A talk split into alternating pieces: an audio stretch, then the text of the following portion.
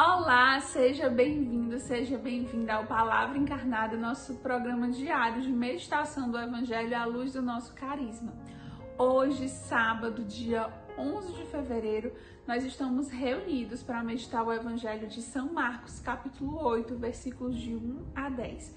Mas antes de fazer a leitura e a meditação desse trecho do Evangelho, vamos afirmar que nós estamos reunidos em nome do Pai, do Filho e do Espírito Santo e vamos juntos clamar a presença do Santo Espírito para que ele nos guie, nos oriente e nos ajude a fazer com que o texto bíblico não seja simplesmente uma leitura, não esteja só na dimensão do nosso conhecimento, mas possa ser algo que vai nos nutrir, que vai nos alimentar e que vai transformar a nossa vida, que vai de fato se encarnar na nossa existência.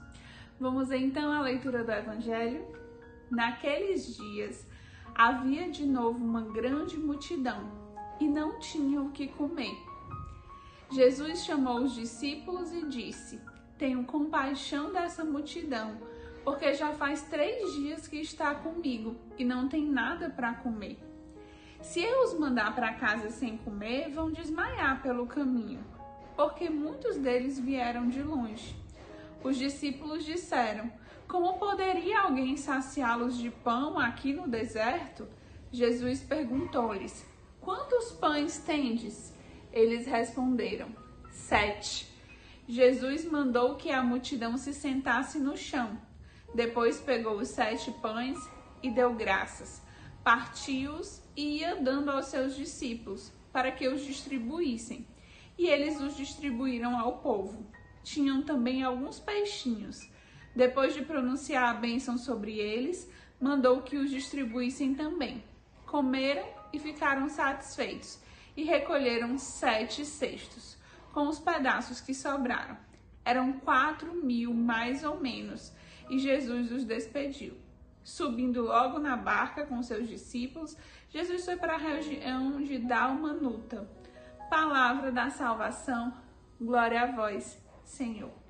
Então, meus irmãos, o trecho de hoje é a segunda multiplicação dos pães, né? De fato, nós temos outra narrativa da multiplicação dos pães e essa é a segunda. E cada uma traz peculiaridades, né? E hoje a gente está convidado então a meditar sobre a, os detalhes que esse trecho bíblico nos traz.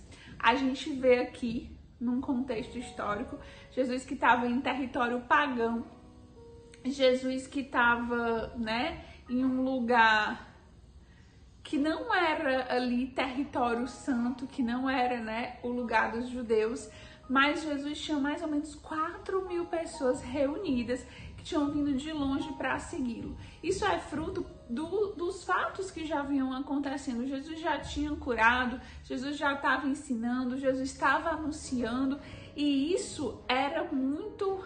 É, atraía muito as pessoas, as pessoas vinham até Jesus, as pessoas queriam estar com Jesus. E aí, o primeiro fato que eu gostaria que você voltasse na leitura para poder lembrar é que Jesus fala que as pessoas já estavam há três dias junto dele e que não estavam comendo. Ou seja, será, né? Como isso é forte? As pessoas estavam se alimentando de Jesus durante três dias. Elas não sentiam vontade de voltar para suas casas, elas não se dispersavam para comer, porque Jesus era o alimento. E essa é a pergunta que fica para nós. Será que Jesus tem sido o nosso alimento?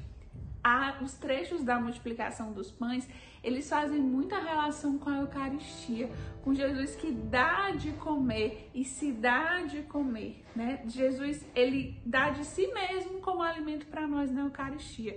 E nós, como comunidade, sabemos que Jesus se oferta a nós nas suas várias presenças, na sua presença eucarística, na sua presença também encarnada naquele que mais sofre. Jesus está o tempo todo se ofertando, como que nos chamando para nos alimentarmos dessa presença. Na oração, na oração pessoal, na oração comunitária, nas muitas formas em que ele se apresenta para nós. E será que nós, meus irmãos, mesmo sendo convertidos, nós temos a fortaleza dessas pessoas que permanecem três dias se alimentando apenas de Jesus, sem se dispersar, sem se dispersar, mas permitindo que Jesus de fato seja o nosso alimento, seja aquilo que nos sustenta, seja aquilo que nos mantém. Então, esse é um convite e esse é um, um questionamento ao mesmo tempo para você. Será que Jesus tem sido o seu alimento principal? Será que com a presença de Jesus você tem permanecido firme no que tem que ficar firme e, tem, e não tem deixado que as outras coisas te dispersem? E aí é muito bonito como Jesus cuida das pessoas. Jesus olha para aquela multidão e diz: eles estão sem comer. Se eu mandar eles, eles para casa, eles vão desfalecer pelo caminho, eles não vão aguentar o caminho de volta, né? E que bonito é a gente ver como Jesus cuida, cuida daqueles que estavam se alimentando. Ele já estava dando de comer, mas ele se preocupa também com o espiritual e ele se preocupa também, digamos, com a parte corporal, com o sustento, com a manutenção. E esse trecho do evangelho, se nós olharmos por esse lado, mostra o quanto Deus, Jesus, cuida da providência nas nossas vidas. Mas é preciso, antes de nós esperarmos pela providência, simplesmente que nós já estejamos nos alimentando de Jesus, que o nosso coração esteja no lugar certo, que a gente esteja sustentado mesmo sem ter o material, mesmo sem ter aquele sustento humano. Que a gente já esteja espiritualmente firme, fixo, sustentado em Jesus. Você percebe, meu irmão, minha irmã, como isso é bonito? A gente pode falar de, vários aspectos da multiplicação dos pães, mas neste dia de hoje o Senhor escolheu falar para você sobre isso, sobre ser alguém nessa multidão que se alimenta de Jesus, que fica firme, que olha para Jesus e que não deixa que mesmo a fome, mesmo o cansaço, mesmo o sol, lembra que eles estavam no deserto, a sede, que, que nada disso disperse você, porque você quer ficar se alimentando de Jesus. É claro que na nossa vida atual a gente não consegue, né, tantas vezes largar tudo da nossa vida, mas como no meio das suas obrigações, familiares, profissionais, estudantis, até mesmo comunitários, você não vai perder o foco de Jesus. E sem perder o foco de Jesus, você vai se deixar ser cuidado por Jesus. Não simplesmente fazendo o que você quer, mas quando se faz aquilo que Jesus nos pede. E se está onde ele nos pede para estar, a providência chega. A providência, nesse caso, dos pães dos peixes e chega e sobra. A providência que é abundante na vida daqueles que permanecem com Jesus. E Jesus, como bom pastor, é aquele que é sensível à necessidade das pessoas que estavam ali. Se hoje, meu irmão, minha irmã, você tem alguma função de pastoreio dentro da comunidade, é um tempo também de você, né, de nós, nos colocarmos nesse lugar de Jesus que olha para o irmão, que cuida, que quer amar, suprir suas necessidades na medida do possível e fazer com que ele não se desvie.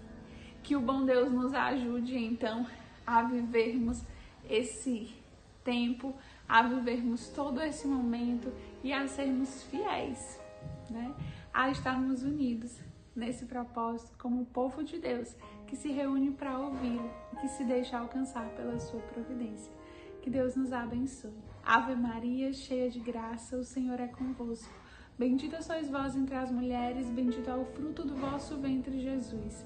Santa Maria, Mãe de Deus, rogai por nós, pecadores, agora e na hora de nossa morte. Amém.